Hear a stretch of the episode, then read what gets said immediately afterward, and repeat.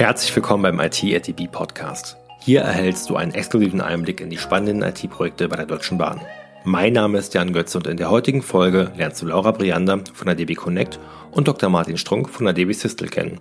Beide arbeiten in zwei verschiedenen Unternehmen und trotzdem sitzen Development, Business und Operations gemeinsam in einem Boot. Das Ganze nennt sich dann IT Business Fusion und sprengt die Grenzen der klassischen Besteller- und Lieferantenrolle. Mehr dazu im Interview. Viel Spaß dabei.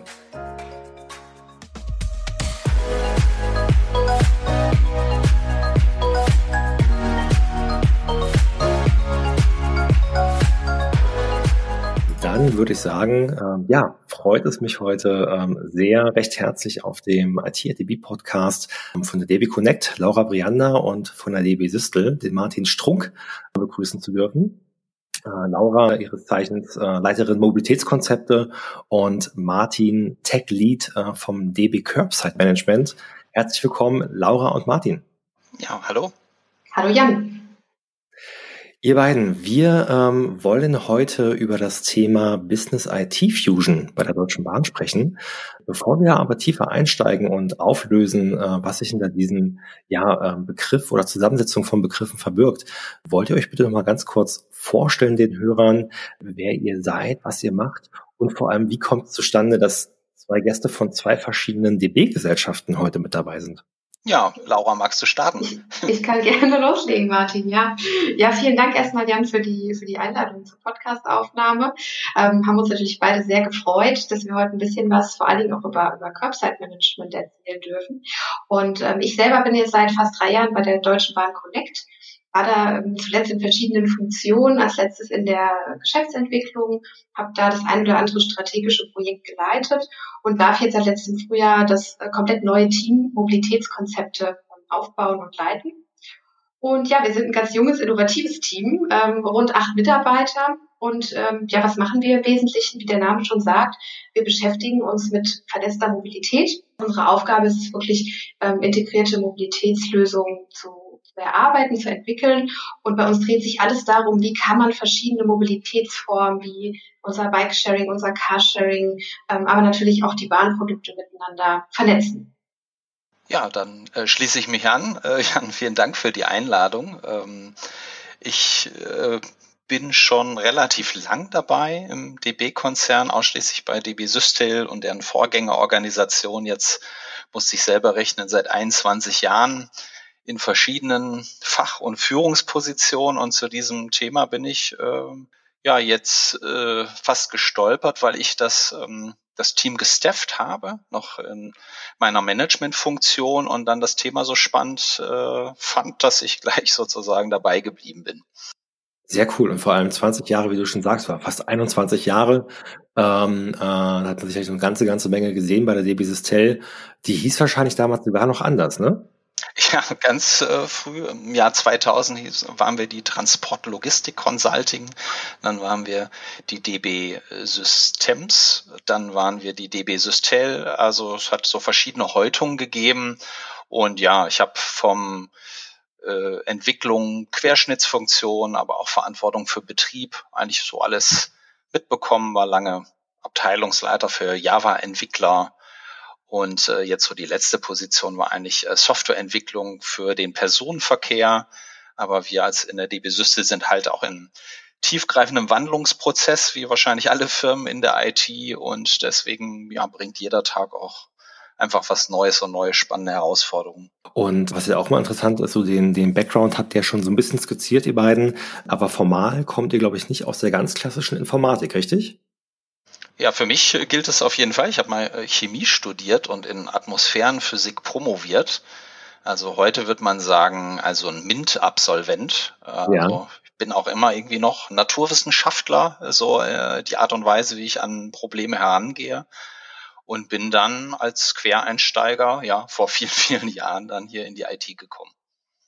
da sage ich auch was dazu. Ich, äh, bei mir ist es ganz anders. Ich hatte eigentlich gar nichts mit, mit IT zu tun, wenn man so will. Ähm, ich habe ursprünglich mal Regionalstudien in China ähm, studiert und habe mich sehr intensiv mit äh, Wirtschaft und, ähm, und, und Historie Chinas und der Sprache natürlich auch beschäftigt. ähm, und bin dann nach dem Studium in einer Unternehmensberatung eingestiegen und habe dort Automobilzulieferer ähm, bei ihren China-Projekten betreut und wollte dann aber nach ein paar Jahren noch, noch mal was ganz anderes machen. Bin dann auch auf die, auf die Deutsche Bahn irgendwie aufmerksam geworden, vor allen Dingen auf die DB Connect und fand das ganz spannend, ähm, nochmal so ein äh, Neustart in Sachen Mobilität vor allen Dingen zu wagen und bin dann wirklich auch eher als Quereinsteigerin in der Mobilitätsbranche gelandet. Naja, und habe dann relativ schnell gelernt, dass auch im Mobilitätsbereich ja. nichts ohne IT geht und darf jetzt dann in den letzten drei Jahren wahnsinnig viel ähm, ja, über IT, auch IT-Entwicklung lernen.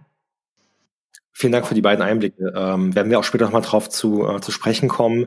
Wege in die IT, was ist heutzutage wichtig, äh, die Entwicklung immer mehr hybride Stellen zu haben, wo auch ganz klassische Businessrollen einen sehr, sehr hohen äh, Tech-Anteil, sage ich mal, haben oder auch äh, zukünftig immer stärker brauchen werden. Uns hat ja ursprünglich die äh, liebe Doris, äh, Doris Lein, äh, vernetzt. Mhm schon mal äh, zum Thema agile bzw. moderne Führung auf dem Podcast und hat euch bei einem, äh, ja, bei einem Workshop äh, begleitet, weil euch ja so ein Stück weit auch mit die Frage herumtreibt, warum man anders arbeiten muss, warum ihr anders arbeiten müsst, was zu dem Thema Business IT Fusion geführt hat. Mhm.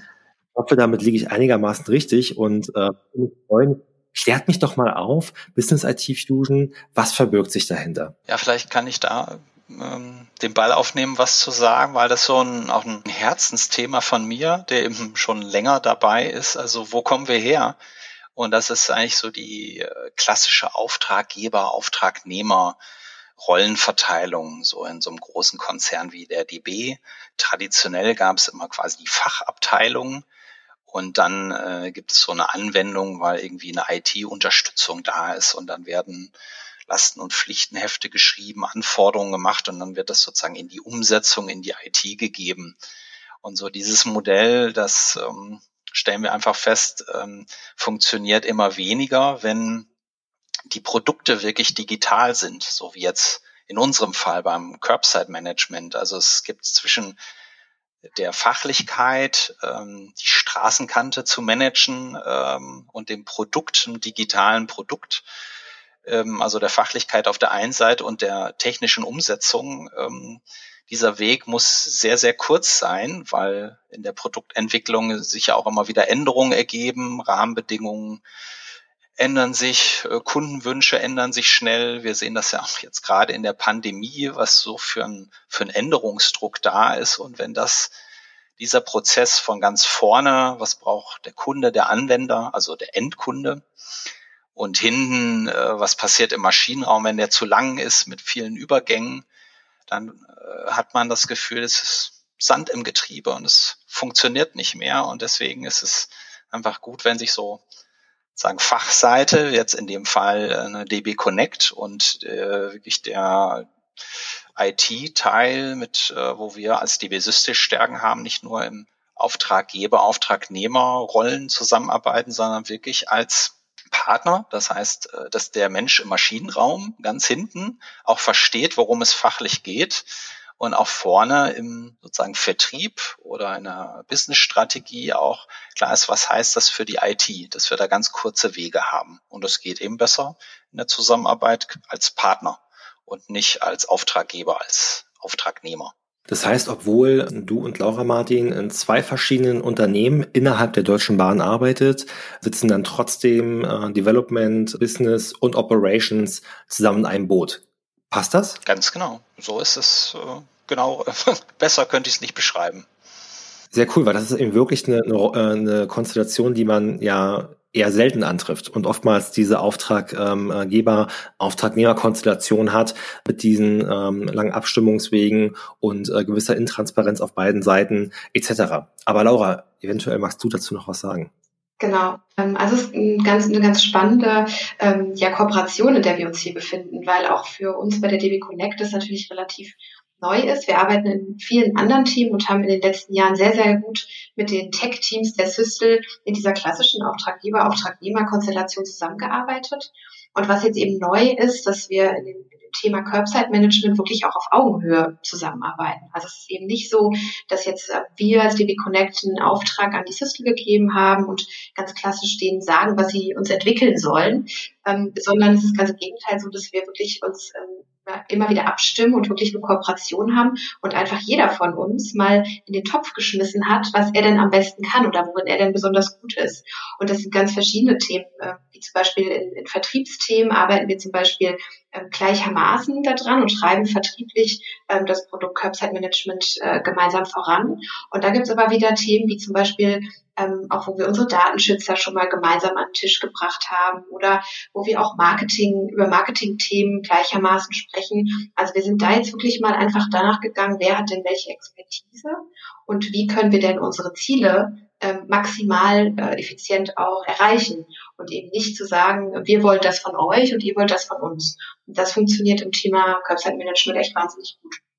Vielleicht sollten wir an der Stelle mal aufgreifen, was hinter Curbside Management steht. Also Curbside, äh, äh, Straßenkante, Bordsteinkante, die zu verwalten, ähm, da können einem bestimmt viele Ideen durch den Kopf äh, schwören.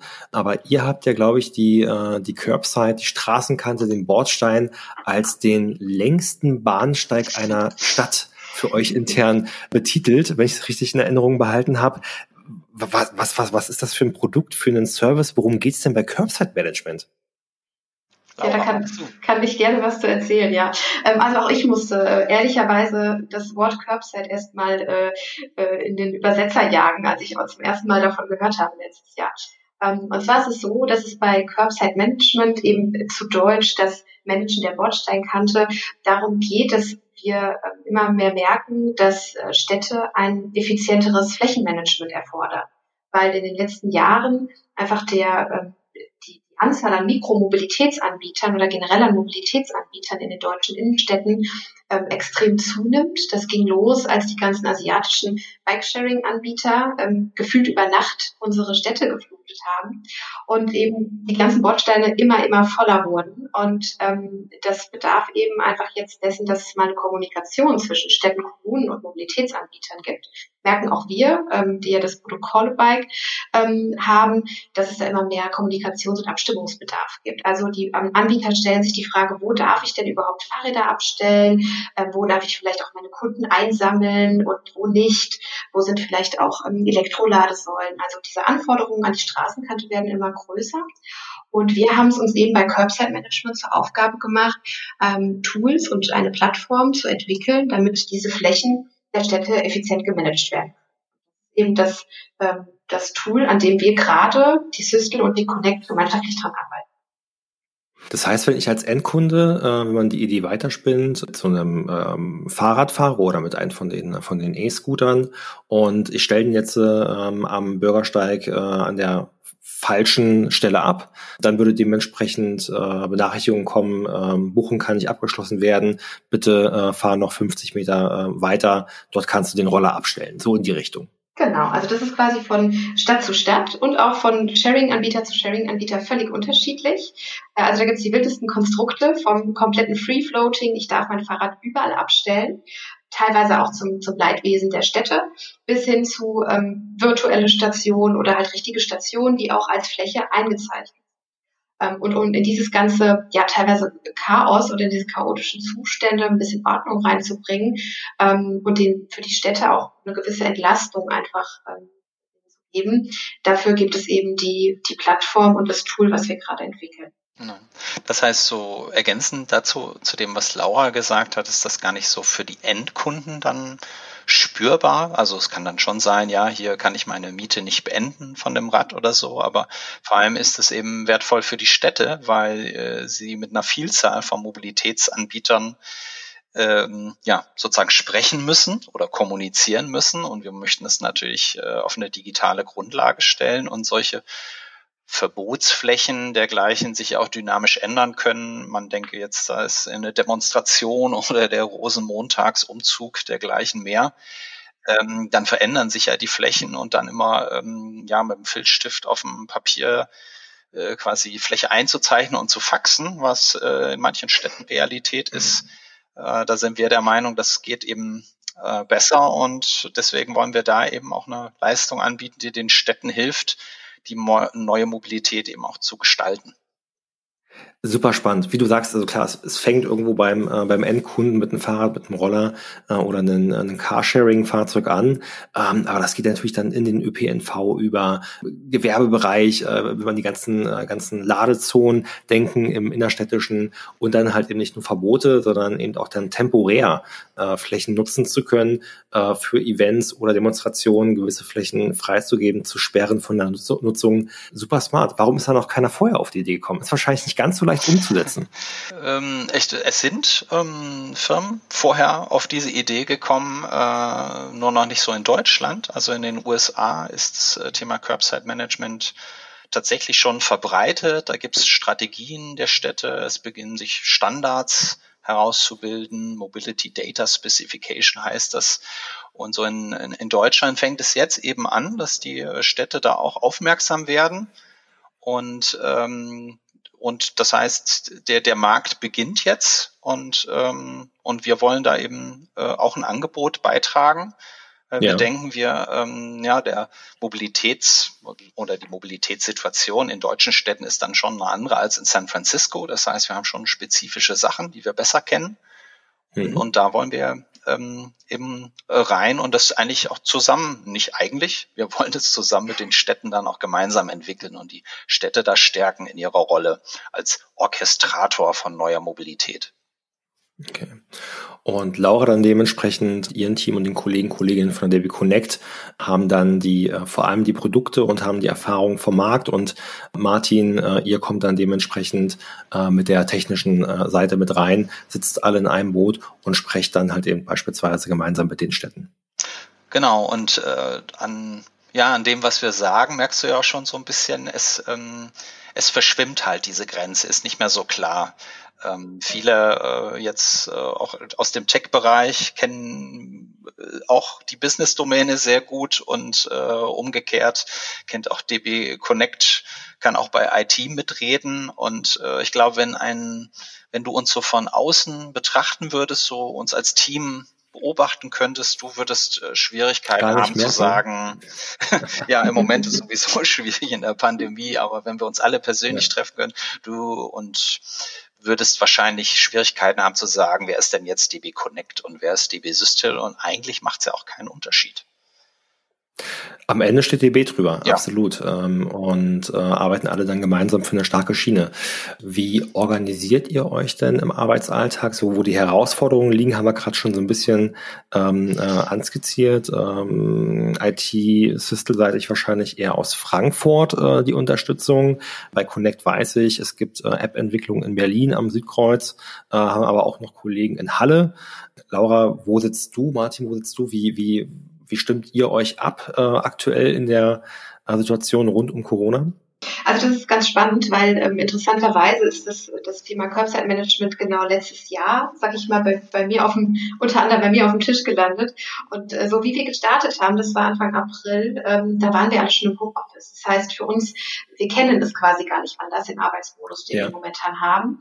Ähm, und wir kennen uns auch wirklich nur virtuell und von der Kamera, weil es hat noch nie zu einem richtig großen Team-Event äh, gereicht. Also so, so viel haben die Corona-Lockerungen nie zugelassen.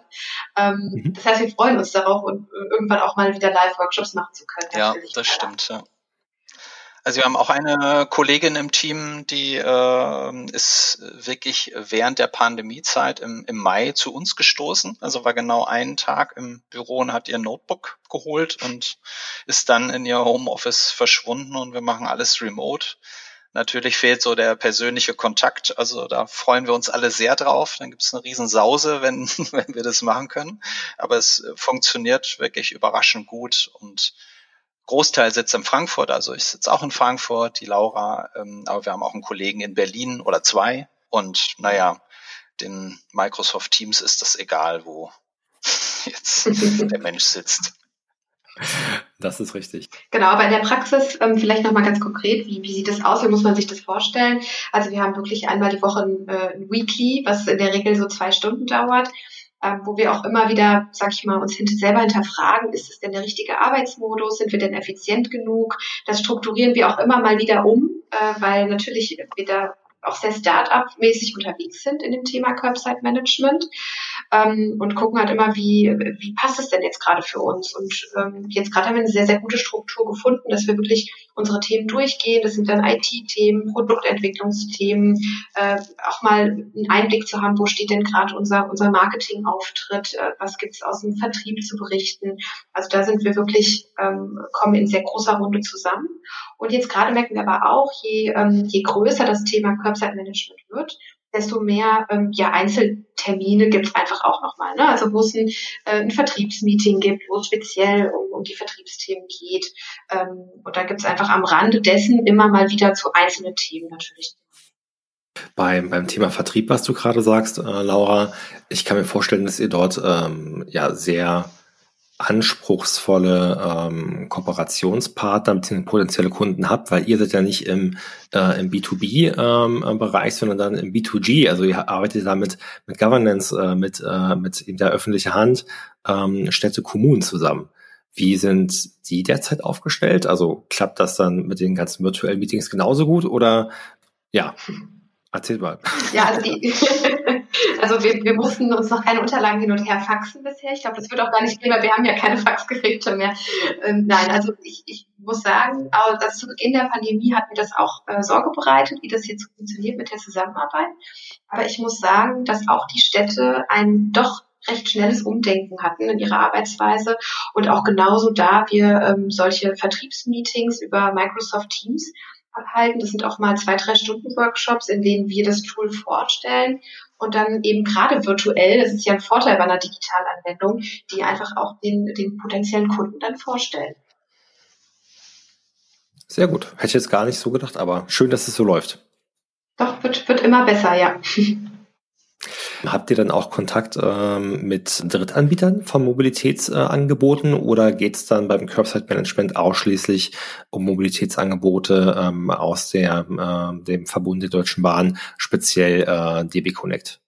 Nee, also ähm, das äh, tatsächlich ist ja genauso die die Plattform die Städte mit den Mobilitätsanbietern verbindet. Und äh, mhm. aus dieser Perspektive ist DB Connect oder zum Beispiel Call a Bike jetzt nur ein Anbieter und äh, andere Anbieter, ich nehme jetzt mal Nextbike, äh, sind natürlich genauso für die Straßenkante relevant. Also ja. das ist äh, jetzt nicht auf Bahnen beschränkt. Das heißt, wir haben auch mit E-Scooter-Anbietern entsprechende Vereinbarungen und binden die Daten ein äh, und wollen das sukzessive natürlich ausbauen, damit die Städte äh, so einen gesamthaften Blick haben. Das ist ja so einer der Mehrwerte unserer Plattform, die wir da äh, versprechen, dass äh, man dann alle Mobilitätsanbieter da darauf irgendwann sieht und sieht, was einfach in, in seiner Stadt sozusagen los ist. Absolut, weil wäre wär Quatsch, wenn dann äh, jeder Anbieter sein eigenes, äh, ich sag mal, Curbside-Management quasi hat oder ein Äquivalent, ähm, dass ihr dann wirklich dann auch äh, da den Markt, die anderen Anbieter äh, mit auf der Plattform abbilden könnt. Genau. Es geht nie darum, bei Curbside Management unsere, nur unsere eigenen Mobilitätsprodukte, sei es Callbike oder Pfingster, zu platzieren, Ganz im Gegenteil, wir haben ja als Deutsche Bahn einen Auftrag, ähm, ganzheitliche Mobilität anzubieten und so verstehen wir das Ganze eben auch. Ja, absolut. Geht ja dann auch in die Richtung ähm, äh, Last Mile Mobility, äh, die letzte Meile. Ähm, New Mobility ist vielleicht mal auch so ein Schlagwort, äh, wo ja unter anderem äh, DP Connect äh, mit drin arbeitet, wo man einfach schaut, äh, dort neue Produkte, sinnvolle Produkte äh, zu etablieren am Markt äh, und dann natürlich auch ein Stück weit ähm, den, den, den Klimawandel auch damit positiv zu unterstützen, beispielsweise durch Shared Mobility Angebote. Genau. Ja, vielleicht noch mal eine Frage zu ähm, zum Thema Technologie, mhm. äh, Technologie-Stack. Baut ihr irgendwie auch das Kartenmaterial von keine Ahnung Nokia hier oder Google, Apple Maps? Ähm, habt ihr da eigene Technologie zum Einsatz kommend? Wie seid ihr allgemein auf der, sag ich mal, eher Tech-Seite gestafft mhm. äh, hin, hinsichtlich ja äh, Tech-Stack ähm, und äh, Tools, Frameworks, Martin? Ja. ja, also die Technologien, die wir einsetzen, das ist jetzt nicht, was ich so als Rocket Science äh, also bezeichnen würde, sondern eigentlich so die Standardtechnologien, die wir so in der DB ausgedeutet haben, was vielleicht uns ein bisschen besonders macht oder wo ich denke, wir auch stolz drauf sind, ist eben der Automatisierungsgrad. Also wir haben uns gleich fürs DevOps-Modell ähm, entschieden, you build it, you run it. Und dementsprechend ja. ähm, haben wir alles maximal automatisiert mit CI-CD-Pipelines und wir machen tatsächlich, wir haben ja schon einen Service in Produktion, aber wir deployen, ich sagen, mehrmals täglich, fünfmal ist keine Seltenheit. Das heißt, wir haben okay. einen sehr hohen Automationsgrad und den, den brauchen wir, um eben schnell zu sein.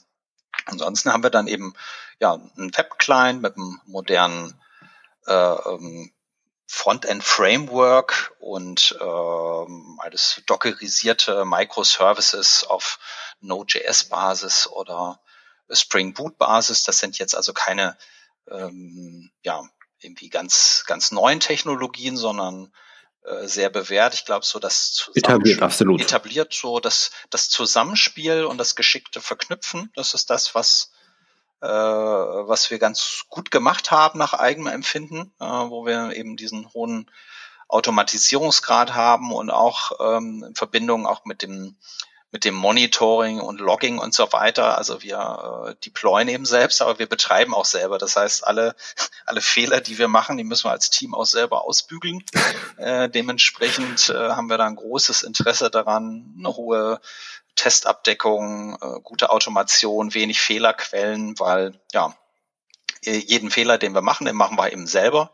Und dann haben wir natürlich großes Anliegen, dass wir den dann nur einmal machen. Kann man nur draus lernen dann, absolut. Und ähm, jetzt hast du gesagt, also ihr habt schon äh, ähm, Services ähm, äh, deployed, die in der Anwendung sind.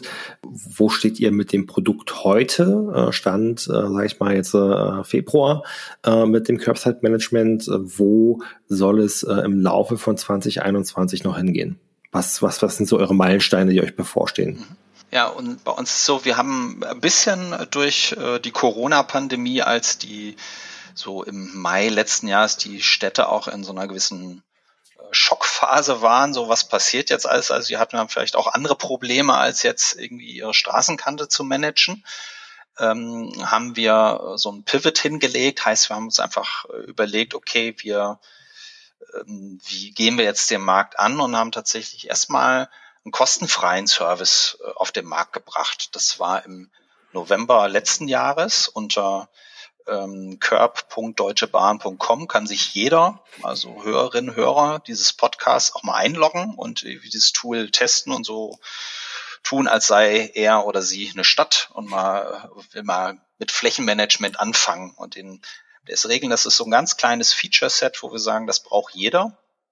Und dann ist unser Ziel eben über Premium-Features dann ähm, ja äh, die, die äh, ja, weitere äh, kostenpflichtige äh, Features dann bereitzustellen mit dem Ziel, äh, so ein City-Dashboard zu machen, wo man dann äh, quasi operativ erstmal sehen kann, was ist die Lage in meiner Stadt, welche Mobilitätsanbieter äh, hat welche Vehicles, an welcher Stelle, ähm, wo sollen sie abgestellt werden, wo gibt's ähm, vielleicht Verstöße gegen die Regeln, die man als Stadt aufgestellt hat.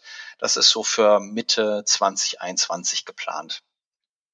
Okay, sehr spannend. Äh, die erste Frage, die mir so ähm, aufkommt, äh, vielleicht auch Richtung Laura, beratet ihr dann von der DB Connect aus ähm, beispielsweise die, die Städten und Kommune in der Anwendung, weil das, das, das Know-how ähm, zur Anwendung von so einer Plattform, ich weiß, muss selbst mal gucken, auf die Homepage gehen, äh, wird ja ähm, Wahrscheinlichkeit auch ein bisschen äh, komplexer sein. Ja. Oder ist es ein Produkt, was jedem leicht von der Hand geht?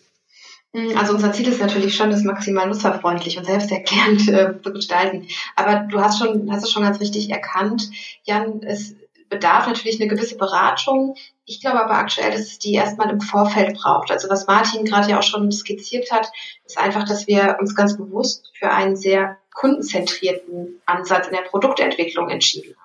Das heißt, als wir eben äh, im November dieses Freemium-Tool rausgebracht haben, war durchaus unser Ziel, jetzt erstmal auch Feedback und, äh, und Rückmeldungen der Städte einzusammeln, wie, wie die denn das Tool finden und auch von denen einfach zu hören, ist das hilfreich, so wie wir das gebaut haben oder was, was wünscht ihr euch in Zukunft? Das heißt, jetzt gerade ist der, der Beratungsaufwand oder wenn man das so bezeichnen kann und die Beratungsintensität natürlich relativ äh, groß, weil wir von den Städten lernen wollen und weil wir noch viel besser verstehen wollen, welche Bedürfnisse denn die Städte an ein solches Tool einfach haben, damit wir dann entsprechend weiterentwickeln können. Super gute Vorgehensweise. Also das ganze Thema da agil vorzugehen, äh, vielleicht auch mit Methoden Richtung Service Management und Co. zu arbeiten, dort den, äh, den Kunden mit in äh, den Entwicklungsprozess mit einzubeziehen, macht vor allem bei solchen Themen, denke ich mal, absolut Sinn. Braucht ihr dort oder wie seid ihr da gerade aufgestellt ähm, äh, in Richtung Requirements Engineering Leute, Business Development Leute? Gibt es noch irgendwie Kollegen, Kolleginnen, die im Laufe des Jahres äh, ähm, äh, noch mit an Bord geholt werden sollen? Oder seid ihr mit der aktuellen Mannschaft gut gestafft? Ja, wir äh, denken schon, dass sozusagen die Welt unser Produkt braucht oder das Curbside Management braucht, das äh, so ein ohne digitales Management von Flächen in der Stadt die Verkehrswende nicht gelingen kann. Deswegen glauben wir natürlich schon, dass wir auch weiter wachsen werden. Und ähm, so würde ich es mal formulieren. Und das bedeutet auch die, so diese ganze Kette vom Vertrieb und Business Development bis hinten, sag ich jetzt mal, zum Maschinenraum, wo äh, ein Deployment stattfindet und ein Logfile entsteht, wird dann gleichermaßen ausgebaut. Also ich, ich sehe es jetzt nicht so, dass äh, jetzt nur eine sozusagen ein Puzzlestein fehlt, ähm, wo wir dann jemanden brauchen und dann ist gut, sondern mit dem weiteren Wachstum muss man sozusagen die ganze Kette weiter stärken vom Vertrieb bis hin zum Maschinenraum. Wichtig ist dann immer, dass auch die, die Techies verstehen wollen, sozusagen, worum es eigentlich geht. Also wofür arbeite ich ja eigentlich? Ich finde das auch immer sehr motivierend. Also auch, dass der letzte Maschinenraum weiß, wer ist eigentlich mein Kunde und worum geht's und sich auch einbringen kann und ähm, alle strategischen Dinge sozusagen vorne oder im, im Produktdevelopment dann auch verstehen, okay, das muss ja hinten durch Technik irgendwie umgesetzt werden und ich muss dann auch verstehen, wer das ist, was die machen, wie die arbeiten. Ja, also jeder Businessmensch muss auch irgendwie IT können äh, oder zumindest verstehen wollen und sich so hineindenken und jeder äh, IT-Mensch muss auch Business verstehen wollen und sagen, worum es geht, worum es geht, ja.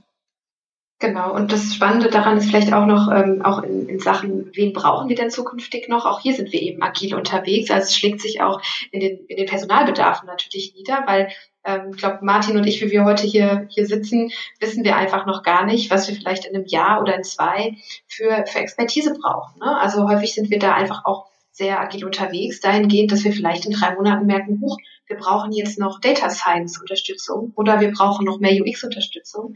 Das ist eben auch das Spannende, finde ich, an der ganzen, an dieser ganzen Art der Kooperation, dass wir so dynamisch und agil unterwegs sind und aber eben noch gar nicht wissen, was, was vielleicht in, drei, vier Monaten gebraucht wird, nachdem, wie sich auch dieser Markt jetzt gerade entwickelt. Dann würde ich vorschlagen, äh, wenn man Interesse an dem Thema äh, Business IT Fusion oder vor allem dann bei euch ähm, die, rund um das Produkt Curbside Management hat, sich einfach dann äh, ein Job Alert, äh, Schlagwort Alarm auf der Karriere Homepage einzurichten äh, mit ja Curbside Management oder was könnten noch so Schlagwörter sein? Das ist eine gute Frage. Ja, ja, sozusagen so Lean Product Management, aber auch so DevOps, das sind vielleicht so die Schlagworte, die so helfen. Aber so eine Sache ist mir dann auch wichtig, weil Laura hat es ja eben auch gesagt, also das, das Team entwickelt sich sozusagen mit dem Produkt ja auch mit. Ein paar Dinge kann man so vorhersehen. Ähm, aber äh, wenn jetzt bei den Städten ein anderer Schwerpunkt kommt und wir das erkennen, dann kann das vielleicht auch doch in eine andere Richtung gehen. Aber wir ähm, stellen ja auch ein, nicht nur für ähm, für dieses äh, für dieses eine Produkt, sondern wir stellen ja einmal ein in der DB Connect oder in der DB Systel, also in der Firma. Und das heißt für mich immer ohne Lernbereitschaft, also auch immer wieder was Neues zu lernen, wird es nicht gehen. Das ist mir persönlich auch so bei der Personalauswahl immer der wichtigste Punkt, ob jemand noch Bock hat zu lernen und sich was Neues einzutauchen, immer vielleicht schon Standbein mitbringt, klar, so eine Expertise, aber äh, in, in Wirklichkeit ist das ja alles ja ein ganz großes Ausbildungszentrum, wo wir jeden Tag was Neues lernen. Dann äh, würde ich sagen, also erstmal äh, danke Martin, klar, ähm, super wichtiger Punkt zum Thema ähm, ja, Einstellung, äh, wenn man halt eben sich äh, beispielsweise bewirbt äh, bei der Bahn, äh, sei es bei der DB Connect, sei es bei der DB Systel, ähm, auch dort immer offen zu sein für Neues, ähm, äh, neue Wege, neue Technologien auch einzuschlagen. Aber ich glaube, was auch ganz äh, spannend war, was ihr beide sehr gut rübergebracht habt heute, dieses Thema Business IT Fusion. Wir arbeiten übergreifend mit, äh, miteinander, interdisziplinär und vor allem, ähm, es muss nicht immer der, der klassische formale Weg aus der Informatik oder Wirtschaftsinformatik sein, um an Tech-Themen mitspielen zu können. Gibt es da vielleicht noch irgendwas, was ihr dort mit hinzufügen wollt? Ja, also ich glaube, was immer spannend ist, ist äh, weniger jetzt, äh, dass wir so den Rat äh, an, an die Interessenten da draußen geben, sich auf eine spezielle Rolle ähm, festzulegen, sondern ich glaube, spannend ist eben auch nochmal zu betonen, dass sowohl, da war ich auch überrascht von, bei der, bei der DB Systel, durchaus mal die eine oder andere Stelle im Produktmanagement äh, zu besetzen ist oder in anderen Rollen, die jetzt gar nicht äh, wirklich Developer-Stellen sind. Und andersrum, das habe ich auch über uns gelernt, äh, da war, glaube ich, Martin dann überrascht, dass wir doch auch eine relativ große IT-Entwicklungsabteilung in der DB Connect haben, wo es eben auch immer mal viele äh, Techie-Stellen gibt, um es mal ähm, so einfach auszudrücken. Ich glaube, diese Mischung, es geht wirklich immer eher danach, nach vielen zu schauen und ich finde auch nach, nach Themen zu schauen, die einen interessieren und weniger eben nach dem starren ähm, Rollenprofil, was vielleicht zu einem Absolut guter Tipp für den äh, für diesen Werbungsprozess, Laura. Vielen Dank. Kann sich ja bestimmt sicherlich mit euch beiden im Nachgang vernetzen, wenn man Interesse an dem äh, an dem Thema Website Management hat. Wo würde man euch denn äh, finden? Auf LinkedIn. Genau. Ja. Werde ich entsprechend äh, dann in Shownotes verlinken. Ähm, ihr beiden, vielen lieben Dank für eure Zeit und für den Einblick ähm, sowohl zu dem neuen Produkt DB Curbside Management, was ich sehr, sehr spannend finde persönlich, als auch einfach zu dieser Klasse, ähm, äh, ja gut, Practice, Lessons Learned, äh, wie arbeitet man übergreifend miteinander im Rahmen von der Business IT Fusion und ähm, wünsche euch dort weiterhin viel Erfolg und werde äh, das Projekt und das Produkt mit Spannung mitverfolgen. Dankeschön, Jan. Vielen Dank, Jan. Bis bald. Macht's gut. Ja, ciao. ciao. Ciao. Auch wenn derzeit bei DB Curbside Management noch keine neuen Stellen ausgeschrieben sind, kannst du dir schon jetzt einen Job-Alert einrichten oder Laura und Martin bei LinkedIn kontaktieren. Alle Links findest du in den Show Notes. Vielen Dank, dass du heute mit dabei warst bei IT at DB. Ich wünsche dir einen erfolgreichen Tag und freue mich, wenn wir uns auf Sing oder LinkedIn vernetzen. Dein Jan Götze.